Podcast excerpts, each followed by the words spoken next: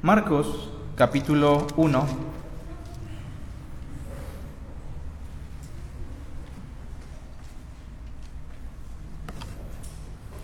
Es el capítulo que estamos considerando en estas primeras semanas sobre Marcos. Cosas que debemos recordar sobre Marcos y que yo espero que usted tenga en mente. Marcos es un evangelio que fue agregado al canon porque la influencia directa de Marcos fue nada más y nada menos que la influencia del apóstol Pedro. Entonces nadie pone en tela de juicio la inspiración de Marcos, puesto que su influencia directa fue Pedro. Lucas, que es un evangelio también en el canon, fue aceptado como un documento inspirado por Dios, no precisamente porque Lucas fuese un apóstol, sino porque se sabe por el relato del Nuevo Testamento que la influencia directa de Lucas fue la del apóstol Pablo. Y el Evangelio de Marcos tiene un énfasis en particular sobre Jesús de Nazaret. Destaca su humanidad y destaca su divinidad. Sobre toda la humanidad se explica con ciertos pincelazos que nos dejan ver que Jesús de Nazaret era un ser humano semejante a nosotros, obviamente sin pecado. También el Evangelio de Marcos es muy dinámico, avanza muy rápido a diferencia de Mateo o de Lucas. Para Marcos, las buenas nuevas inician oficialmente con el ministerio de nuestro Señor Jesucristo. Hemos estudiado ya del verso 1 al verso 11 y hoy vamos a dar lectura al verso 12 y 13. Síganme con su vista, por favor. Y luego el Espíritu le impulsó al desierto, y estuvo allí en el desierto cuarenta días, y era tentado por Satanás, y estaba con las fieras, y los ángeles le servían. Hoy hablaremos sobre la autenticidad del Mesías en la experiencia de la prueba. ¿De qué vamos a hablar? De la autenticidad del Mesías en la experiencia de la prueba. En la lección pasada explicábamos que Dios el Padre declaró públicamente, este es mi Hijo amado, en el cual tengo complacencia.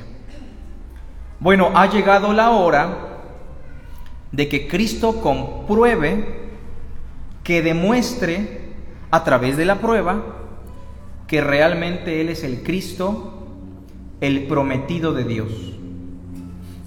Hay que mencionar, hermanos, que las pruebas siempre tienen la misma finalidad, mostrar de qué estamos realmente hechos. Por ejemplo, creyó Abraham a Dios y le fue contado por justicia, capítulo 15. Años después, capítulo 22 de Génesis, probó Dios a Abraham. ¿Y qué probó? Su fe. Porque se tenía que probar, demostrar que este hombre genuinamente era auténtico hijo de Dios, un hombre de fe. Y usted va a pasar por diferentes pruebas en su vida, así como Cristo tuvo que pasar por esta experiencia de prueba. En el caso de Cristo, Él tiene que mostrar la autenticidad de su mesianidad, de su labor como Mesías, como Hijo de Dios. Y esto nos va a servir a nosotros a entender cómo nosotros vamos a enfrentar las pruebas y cómo esto va a servir para demostrar que realmente somos lo que decimos ser. Vean por favor en el verso 12 que el texto dice de la siguiente forma, y luego el Espíritu le impulsó al desierto. ¿En dónde se origina la prueba de Cristo? En la dirección del Espíritu Santo. O sea, esto no se origina en el pensamiento de Satanás. ¿Sale? La prueba en el caso del Mesías es simplemente su rendición al Espíritu de Dios. Vean que en el verso 12 dice que lo impulsó al desierto. El desierto en el pensamiento hebreo y en la experiencia de muchos hombres de Dios siempre nos recuerda la experiencia de una prueba. ¿Dónde fue probado Israel? En el desierto. ¿Dónde pasó mucha prueba el profeta Elías? En el desierto de Arabia. ¿Dónde pasó la prueba el Señor Jesús? En el desierto. Dice el verso 13, y estuvo allí en el desierto 40 días. También en la numerología judía, y no queremos ser tan exagerados, pero la realidad es que en la numerología judía también el número 40 representa el tiempo de prueba. ¿Cuánto tiempo estuvo Israel en ese desierto? 40 años. ¿Cuánto tiempo estuvo Elías en ese transcurso por Arabia? 40 días. Y Cristo está siendo probado precisamente por 40 días. Noten que en el verso 13 se nos dice que al estar en esa prueba era tentado por Satanás. Aquí Satanás se hace una realidad más palpable que en el Antiguo Testamento. En el Antiguo Testamento tenemos poca información sobre Satanás, solo en el Génesis y en Job. Fuera de eso, es muy discutible si Satanás aparece en otros pasajes. Pero aquí ya aparece Satanás como un personaje que tiene la función de destruir y tentar. Pero en medio de la prueba el verso 13 termina diciendo, y estaba con las fieras y los ángeles le servían. Bueno, la amplificación de este pasaje lo tenemos en Mateo. Por eso voy a remitirme al Evangelio de Mateo porque nos da mayor información y con Mateo vamos a iniciar nuestra exposición. Mateo capítulo 4, por favor.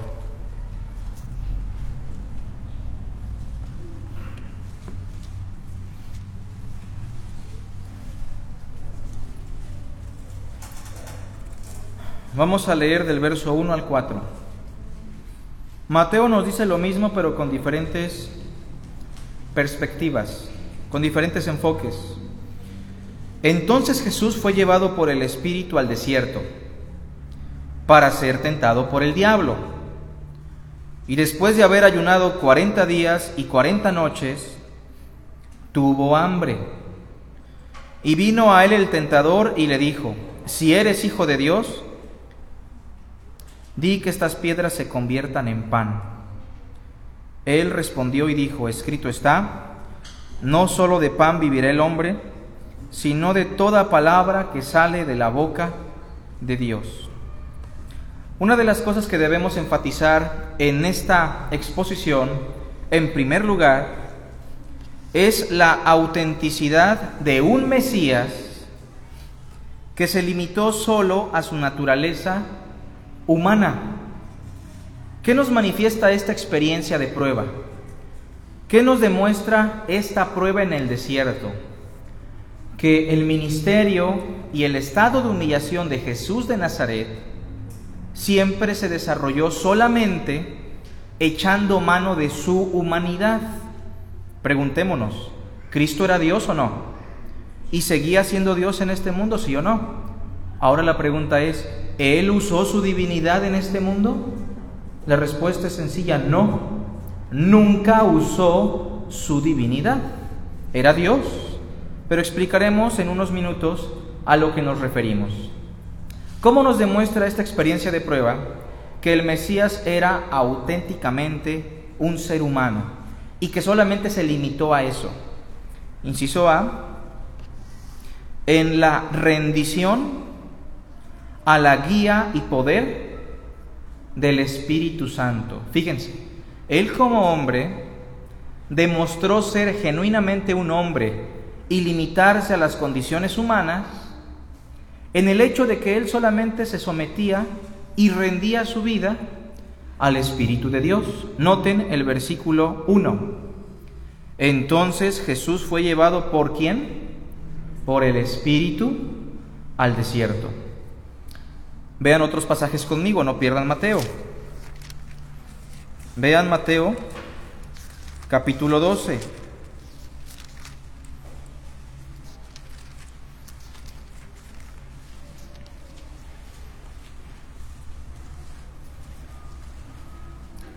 Tal vez usted se está preguntando, ¿cómo el pastor dice que Cristo no usó su divinidad? Si yo recuerdo que calmó la tempestad, levantó a un muerto llamado Lázaro, hizo cosas que ningún otro personaje ha hecho. Bueno, no negamos que lo hizo, pero lo hizo por el poder del Espíritu de Dios, limitándose a las condiciones de un hombre. Cristo es el arquetipo de lo que Dios espera de todo ser humano, pero todo lo que hizo lo hizo por el Espíritu de Dios. Capítulo 12, verso 27.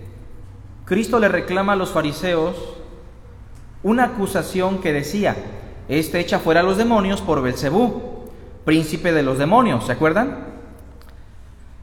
Cristo les dice, ¿y si yo echo fuera a los demonios por Belcebú, por quién los echan vuestros hijos? Por tanto ellos serán vuestros jueces. Verso 28, todos juntos. Pero si yo por el Espíritu de Dios echo fuera a los demonios, ciertamente ha llegado a vosotros el reino de Dios. ¿Echaba fuera los demonios porque usaba su divinidad o porque se rendía al Espíritu de Dios? Era por la obra del Espíritu de Dios. Bueno, ¿y qué hay de esa ocasión cuando calmó la tempestad? Los mismos apóstoles dijeron, ¿quién es este hombre? Y Cristo les dice, hombres de poca fe. ¿Por qué ellos no podían calmar la tempestad? ¿Porque no eran dioses o porque no tenían fe? Porque no tenían fe, ¿no? ¿Qué hay de aquella ocasión cuando levantó al muerto, a Lázaro? El Cristo mismo dijo, Padre, yo te doy gracias porque siempre me escuchas. Ah, fue por su fe, una petición a Dios. Lo primero que debemos destacar, hermanos, y sacar de nuestra mente es a un Jesús especial y maravilloso porque usó su divinidad mientras estuvo aquí. Si en eso hubiese consistido el estado de humillación, hubiese sido muy sencillo, ¿o no? pues si me mandan a la tierra y voy a usar mi divinidad, pues qué fácil será. Pero no consistía en eso, mis hermanos. Consistía en venir como hombre, despojarse a sí mismo, como lo dice el texto, y en las condiciones de un hombre común, tomar las herramientas que Dios le dejó, entre las cuales está la rendición a la guía y poder del Espíritu de Dios. Inciso B. ¿Qué otra cosa nos muestra que Cristo era un auténtico ser humano? Inciso B, en el despojo de sus facultades divinas. Enfatizamos de nuevo eso. ¿Cristo es Dios o no? Y cuando estuvo en este mundo seguía siendo Dios o no. Vosotros me llamáis Señor y decís bien. ¿Por qué? Porque lo soy. Sí era Dios. Pero Filipenses dice que se despojó a sí mismo. ¿Qué significa eso? Que se despojó de sus facultades divinas, que no echó mano de su divinidad, porque nuestra redención tenía que darse por un hombre. Miren, por tanto como el pecado entró en el mundo por un hombre y por el pecado la muerte, así por otro hombre tenía que venir la justificación y la redención. Cristo nunca usó su divinidad. ¿Ahí la tenía o no? Sí, pero nunca la usó. Miren el versículo del capítulo 3, versículo 17. Y hubo una voz de los cielos que decía, este es mi Hijo amado. Ya explicamos eso hace ocho días. Quienes tuvieron la oportunidad de ver la transmisión, pudieron entender que hijo de Dios o este es mi hijo amado significa, este es el único que comparte conmigo la misma naturaleza. El Señor ha dicho, mi hijo eres tú, yo te engendré, yo comparto el mismo gen, el mismo género contigo. ¿Cuándo? Hoy, eternamente, el Hijo unigénito. Ahora noten en el capítulo 4 lo que dice el verso 2 en adelante. Y después de haber ayunado cuarenta días y cuarenta noches, tuvo hambre. ¿Era un hombre o no? Sí. Y vino a él el tentador y le dijo, si eres qué? O sea, en otras palabras, si tú eres divino, ¿era divino o no? ¿Está diciendo una verdad Satanás o no? Pues sí. Si tú eres divino, si tú eres hijo de Dios, si tú compartes con el Padre la misma naturaleza, el mismo gen, entonces di que estas piedras se conviertan en pan. ¿Era una tentación fuerte o no? Pues sí, era una tentación muy fuerte, no solamente por el hambre y la comida, sino porque a quién le gusta demostrar lo que realmente es. A todos, ¿no? Demuéstrame que realmente sabes. Y si uno se tiene que limitar, uno no quiere, porque uno quiere demostrar lo que sabe. Uno quiere demostrar lo que es. Y el tentador le dice, si eres hijo de Dios, di que estas piedras se conviertan en pan. ¿Puedes o no? ¿Eres divino o no lo eres? Claro que lo era, mis hermanos. Ahora noten que la tentación es la misma. Versículo Versículo 8. ¿Lo ven conmigo? Perdón, el 6. El tentador le dice en el 6, y le dijo, si eres qué? Hijo de Dios, échate abajo. Vean que la tentación es la misma. ¿Qué es lo que quería Satanás? ¿Que Cristo comiera pan o que Cristo usara su divinidad? Que Cristo usara su divinidad. Así que debemos exaltar a Cristo porque todo lo que hizo lo hizo en una condición humana y no echó mano de su divinidad. Inciso, punto número dos, perdón. La autenticidad de un Mesías que comprobó ser el verdadero Hijo de Dios. Bueno, debo mencionar algo. En este punto número 2, cuando hablamos de Hijo de Dios o el verdadero Hijo de Dios, ya no estamos hablando de lo mismo, ¿sale? Aquí ya estamos hablando de un concepto que aparece en el mismo Evangelio de Mateo. Les voy a mostrar este concepto. Vayan conmigo a Mateo capítulo 2.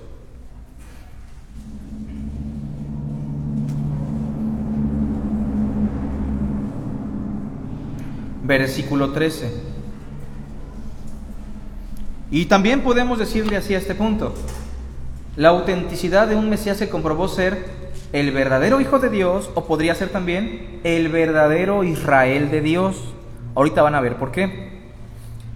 Mateo 2.13. Después que partieron ellos, he aquí un ángel del Señor apareció en sueños a José y dijo, levántate y toma al niño y a su madre y huye a dónde? A Egipto y permanece allá hasta que yo te diga, porque acontecerá que Herodes buscará al niño para matarlo. Y él despertando tomó de noche al niño y a su madre y se fue a Egipto. Y estuvo allá hasta la muerte de Herodes. ¿Todos juntos? Para que se cumpliese lo que dijo el Señor por medio del profeta cuando dijo, de Egipto llamé a mi hijo. Acuérdense de la profecía, de Egipto llamé a mi hijo. Vean Oseas 11.1. Oseas 11.1. Vamos a esa profecía y vamos a ver si de veras tiene una congruencia. Oseas 11.1. Lo vamos a leer en voz alta, por favor. ¿Lo tenemos todos? ¿Cuándo quién? Cuando Israel era muchacho, yo le amé. Y de Egipto llamé. Bueno, el texto se refiere a Israel o a Cristo. Bien, vean, en la profecía de Oseas directamente se refiere a Israel, ¿verdad? Pero por la inspiración del Espíritu Santo, Mateo nos dice que esa profecía tiene una profundidad más allá de lo que aparenta. Esa profecía efectivamente habla de Israel, de cuando Dios lo llamó de Egipto, pero también nos habla del verdadero Israel o del verdadero Hijo de Dios que es Cristo Jesús. Si van conmigo a Mateo 4, van a encontrar unas semejanzas o similitudes entre Israel y Jesús. Recordemos algo, que el Antiguo Testamento solo es una sombra de lo que habría de venir. Y el Israel del Antiguo Testamento solamente fungió como una sombra o un anticipo del verdadero Hijo de Dios que es Cristo Jesús. Inciso A, sabemos que se refiere a eso porque es la misma experiencia de prueba que vivió el Hijo de Dios en el Antiguo Testamento. ¿Quién es el Hijo de Dios en el Antiguo Testamento? Israel. Y lo que Cristo está experimentando en la tentación en el desierto fueron las mismas cosas que experimentó Israel cuando pasó por su peregrinaje en el desierto. Uno de los ejemplos es en el hambre. Así como Cristo tuvo mucha hambre después de 40 días, así los israelitas después de su prueba de 40 años y en medio de esa prueba fueron tentados por Satanás con respecto al hambre. Y si recordarán ustedes, mis hermanos, que la tentación no la soportaron. ¿Qué decían los israelitas? Queremos comer carne. ¿Sí recuerdan? Estamos asqueados de este pan tan liviano. ¿Cómo recordamos nuestra vida cuando estábamos en Egipto? Los ajos, los puerros, los pescados, ¿no? Como si de veras. Pero los israelitas, en vez de echar mano de la palabra que Dios le dio a Moisés, que decía, no solo de pan vivirá el hombre, sino de toda palabra que sale de la boca de Dios, lo que los israelitas pidieron fue, queremos carne. Y entonces Dios les envió codornices. Y Dios les dijo con las siguientes palabras, les voy a dar carne hasta que les salga por las narices. Tal vez recuerdan esa expresión. El Hijo de Dios o el Israel en el Antiguo Testamento fracasó en la prueba, mientras el Hijo de Dios, el verdadero Israel, soportó el hambre recordando la promesa de Dios. ¿En qué otra cosa? En poner a prueba a Dios. Si recuerdan que los israelitas tentaban constantemente al Señor y que incluso esa actitud de poner a prueba a Dios fue lo que hizo que Moisés no entrara a la tierra prometida. Bueno, pues a Cristo se le dijo en el versículo 5 en adelante. Entonces el diablo le llevó a la santa ciudad y le puso sobre el pináculo del templo, la parte más alta. Y le dijo, si eres divino, si eres hijo de Dios, échate abajo, porque escrito está a sus ángeles mandará acerca de ti, y en sus manos te sostendrán para que no tropieces con tu pie en piedra. ¿Es verdad o no es verdad que el Salmo dice eso? Usted se lo sabe, el que habita el abrigo del Altísimo, y ahí sigue, ¿no? Morará bajo la sombra del Omnipotente hasta que llegamos a la parte, a sus ángeles mandará cerca de ti y en sus manos te sostendrán para que no tropieces con tu pie en piedra. Entonces, ¿para qué me pongo el cubrebocas, no? Bueno, es algo muy similar, tal vez, a lo que habrán hecho los israelitas, ¿no? Eh, si Dios es Dios, entonces vamos a hacer esto, a ver si de veras. Poner a prueba o tentar a Dios es algo grave, ¿no? Pero Cristo aquí se ve bajo una tentación. El texto lo dice. Vamos a poner a prueba a Dios. Y los israelitas, mis hermanos, tentaron a Dios y cayeron en ese día muchos hombres muertos, ¿no? ¿En qué otra prueba? Pues en la idolatría. Vean lo que dice el versículo 8. Otra vez le llevó el diablo a un monte muy alto y le mostró todos los reinos del mundo y la gloria de ellos. Y le dijo, todo esto te daré si postrado me adorares. Pregunta, ¿los israelitas también se vieron tentados con eso o no? Sí, y en su momento prefirieron fabricar un becerro de oro, empezaron a fornicar con las hijas de los pueblos paganos y no consideraron la palabra de Dios que nos dice, al Señor tu Dios adorarás y a Él solo servirás y por su nombre jurarás. Ellos no consideraron eso, mis hermanos. Así que Cristo está demostrando en esta prueba no solamente ser un verdadero hombre, sino también ser el verdadero Hijo de Dios, el verdadero Israel de Dios. Inciso B. En el uso de las mismas promesas que debió usar Israel en la prueba. Miren, capítulo 4, versículo 4, ¿cómo dice? ¿Todos juntos? Él respondió y dijo, escrito está, no solo de pan vivirá el hombre, sino de toda palabra que sale de la boca de Dios. Busquen Deuteronomio 8.3, hermanos.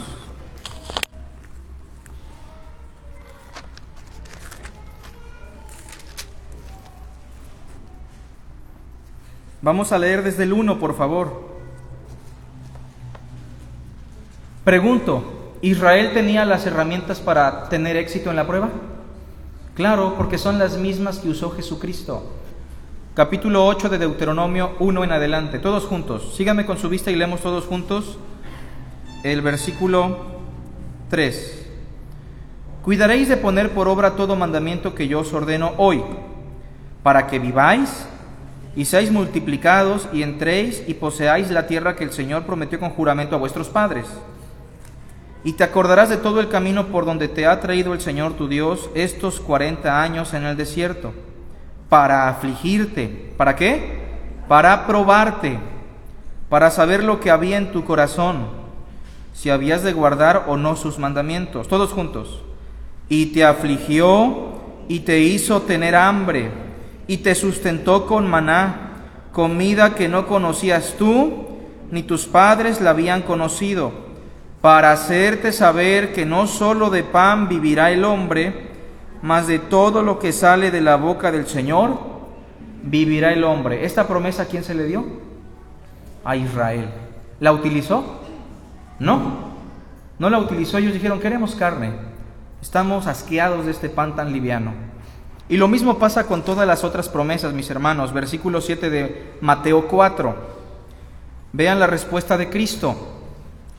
Jesús le dijo a Satanás, después de que le dice, échate abajo porque la Biblia lo dice, Jesús le dijo, escrito está también, no tentarás al Señor tu Dios. Sí, efectivamente, la Biblia dice que Dios me puede librar. Efectivamente, Dios me puede curar. La Biblia lo dice. Pero también la Biblia dice que no debo tentar al Señor mi Dios. Y los judíos no consideraron esa promesa. Y lo mismo pasa con el verso 10. Entonces Jesús le dijo, vete Satanás, porque escrito está en Deuteronomio 6:13, al Señor tu Dios adorarás y a Él solo le servirás. Así que Cristo ha demostrado ser verdaderamente un humano, Cristo en esta prueba ha demostrado ser el verdadero Hijo de Dios, el verdadero Israel, que va a soportar la prueba y que va a redimir a todos los pueblos, porque mis hermanos, no sé si han leído en el Antiguo Testamento que en apariencia Israel iba a ser como un punto clave para que todos los pueblos tuviesen redención. ¿Se han leído pasajes así? Y nunca pasó, precisamente porque era una sombra del verdadero Israel que sí nos trajo redención, Cristo Jesús. Y número tres, hermanos, y muy importante para nosotros, Él demuestra también que es auténtico porque es un Mesías que reconoció la suficiencia de las sagradas escrituras. A mí me gusta examinar mucho las palabras de Cristo y me he dado cuenta que casi todas sus enseñanzas tienen un trasfondo en el conocimiento de las sagradas escrituras. Ahora, en esta última parte de la reflexión de hoy, usted en algún momento va a entrar en un desierto, va a entrar en una cuarentena. Precisamente es muy probable que ese término cuarentena venga de ese concepto judío de los 40 días o 40 años, ¿no? Usted va a entrar en un tiempo de prueba tarde que temprano, todos nosotros, y Dios quiere trabajar en nuestra fe, en nuestra conformidad a Cristo. Si usted quiere tener éxito, si usted quiere realmente pasar esa prueba a la manera de Dios, debe considerar este tercer punto con mucha seriedad, la suficiencia de las sagradas escrituras. Veamos tres cosas que Cristo nos muestra. Inciso A, la autoridad de las escrituras como palabra de Dios. Vean que Cristo, hermanos, tanto en el verso 4 como en el verso 7 y en el verso 10, su expresión siempre para defenderse ante la tentación, ¿cuál fue? Escrito está. Ese libro que usted tiene ahí es una traducción de la palabra de Dios. ¿Tiene errores esa traducción? Sí, tiene errores, porque es una traducción, ¿verdad? Pero la palabra de Dios no tiene error. La Biblia es la palabra de Dios en las palabras de los hombres. Es que a mí me han dicho que la Biblia la escribieron algunos hombres y no Dios. Obviamente, ¿no? Nunca la profecía fue traída por voluntad humana, pero los hombres de Dios hablaron siendo inspirados por el Espíritu Santo. En ese sentido, ¿qué tan serio toma usted la palabra de Dios? Sobre todo en el momento de la crisis, sobre todo en el momento de la tentación. Porque echar mano de las promesas de Dios en su palabra es lo que nos va a dar la victoria, hermanos, en momentos de aflicción y de mucho dolor. Inciso B, debo mencionar esto, algo que nos puede librar eh, a la hora de ser tentados es la memorización de las sagradas escrituras. ¿Cree usted que Cristo traía ahí su Biblia bajo el brazo en el desierto? ¿Cree usted que traía su aplicación ahí en el celular? Digo, no está mal, ¿verdad? Son regalos que tenemos hoy en nuestra generación. Pero en aquella época no existían los libros como estos. Esto se le llama códice. Lo que existían en aquellos días eran rollos, pergaminos, algunos rollos de papiro, y las personas que los poseían eran las personas más ricas. Era muy caro tener ese tipo de, de rollos. Solamente los fariseos tal vez, el apóstol Pablo, por lo que leemos, tuvo acceso a algunos. Pero aún en el medioevo era imposible casi para una persona de nuestra condición tener un libro de la Biblia, un solo libro. Eso llevaba a las personas que iban a la sinagoga o a las iglesias del primer siglo memorizar mucho la escritura. ¿Se acuerdan de Esteban cuando lo estaban queriendo matar? Esteban dio un sermón magistral. ¿Creen ustedes que él tenía su Biblia? Evidentemente no. Ah, pero un eunuco etíope tenía el rollo de Isaías. Pero mis hermanos, era un funcionario, era el tesorero de una reina en Etiopía. Si usted no memoriza las escrituras y dice, yo me duermo, yo me canso, yo me aburro, la verdad hermano he tratado de leer, pero yo prefiero hacer una oración, ver una película cristiana, escuchar una prédica. Mi hermano, por eso muchas veces nuestra vida es tan eh, pobre espiritualmente hablando. Por eso no podemos discernir cuando estamos en tentación. Por eso nos salen las cosas mal, porque no consideramos lo que Dios dice y no tenemos en nuestra mente la palabra de Dios. La palabra de Cristo mora en abundancia en vosotros. ¿Cómo puede abundar en mí si no la memorizo? Dios a todos nos dio memoria, ¿o no? Es verdad que a los más grandes tal vez se les complique. Es verdad que a algunas personas por su salud se les complique más. Pero si nos esforzamos, hermanos, yo les aseguro que un poquito más nos vamos a ver beneficiados. Cristo tuvo que memorizar y por eso los 30 años atrás de su niñez, su juventud, fueron años de preparación. ¿Se acuerdan que el texto dice, y el niño crecía y se fortalecía? Entonces vean que es un niño que está ahí en el templo preguntándole a los rabinos, escuchando a los rabinos, respondiendo algunas cosas, porque es un Mesías que se está preparando para este momento. Así que hablamos de la autoridad y ahora de la memorización. Pero ¿qué otra cosa encontramos en Cristo como un Mesías que reconoce la palabra de Dios? Inciso C, la correcta interpretación de las sagradas escrituras. No basta con memorizar la Biblia. ¿Saben por qué, hermanos? Porque en el momento de la prueba nos vamos a dar cuenta que el tentador también va a usar la Biblia, ¿o no? ¿No lo hizo aquí en este, en este relato, hermanos? Sí, le citó el Salmo, vean el capítulo 4, versículo 6. Y le dijo, si eres hijo de Dios, échate abajo. ¿Por qué? Porque escrito está. Es que un hermano me dijo que me case con esta muchacha porque todas las cosas ayudan a bien. ¿Lo dice la Biblia o no? Así, pero quién sabe si la interpretación sea correcta, ¿no? Es que me dijeron que yo haga esto o aquello. Yo creo que sí lo puedo hacer. O tengo un negocio medio turbio y por ahí la palabra de Dios dice, ¿no? Que el Señor abre puertas y cierra puertas. ¿Y cómo sabemos que realmente eso es la guía de Dios, ¿no? Vivimos en un cristianismo fetichista, mágico, donde queremos que Dios nos dirija, Señor ayúdame, oramos y pensamos que la respuesta de Dios está en función de que si se abren puertas o se cierran puertas, ¿verdad que sí? La Biblia nunca dice eso, hermanos. Es una cuestión fetichista y que se parece más a la brujería, ¿no? La realidad es que muchas veces podemos citar la Biblia para nuestra conveniencia. La realidad es que Satanás va a ocupar las escrituras para justificar algunas acciones pecaminosas. La realidad es que podemos tener un consejero cristiano que nos va a leer un pasaje tal vez fuera de contexto, simplemente para que nosotros hagamos lo que queremos hacer. Y no buscamos realmente la guía de Dios, sino a alguien que nos consuele en nuestro pecado. Noten cómo Cristo se da cuenta de algo. En el verso 6, sí, le cita el Salmo 91, efectivamente la palabra de Dios así dice, pero ¿sabes qué, Satanás? Verso 7, la escritura tiene una armonía. ¿Saben lo que significa eso, hermanos? O sea, la escritura no se puede contradecir. La escritura tiene una coherencia. Y la escritura dice que no tentarás al Señor, tu Dios. Ahí está la palabra de Dios.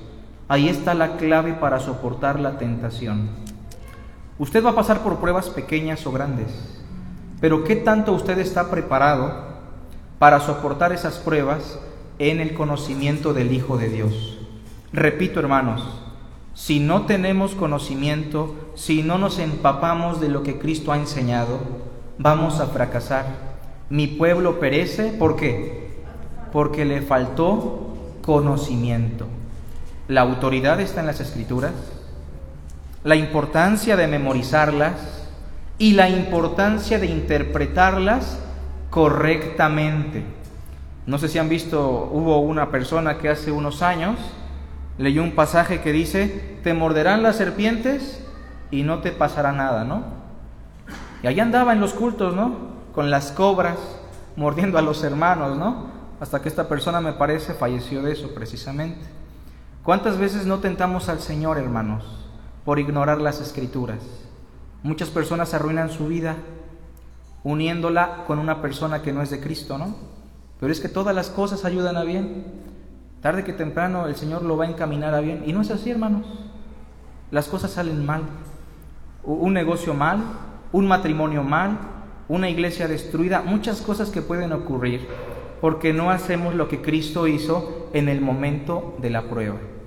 Lo que nos demuestra esta tentación más allá de que nos sirve para soportar la prueba, es que el Hijo de Dios es un auténtico Salvador que Jesús de Nazaret es el verdadero Dios hecho carne. Y en Marcos, Mateo y Lucas, esto se demuestra porque soportó la tentación. ¿Cómo está su vida en referencia a las tentaciones? Hagamos una oración, hermanos. Gracias, Padre, por tu bendita y sagrada palabra. Bendice, Señor, este tiempo que hemos consagrado para meditar y Señor, si alguien hoy aquí no ha llegado a Cristo, rogamos que tú trabajes en su corazón.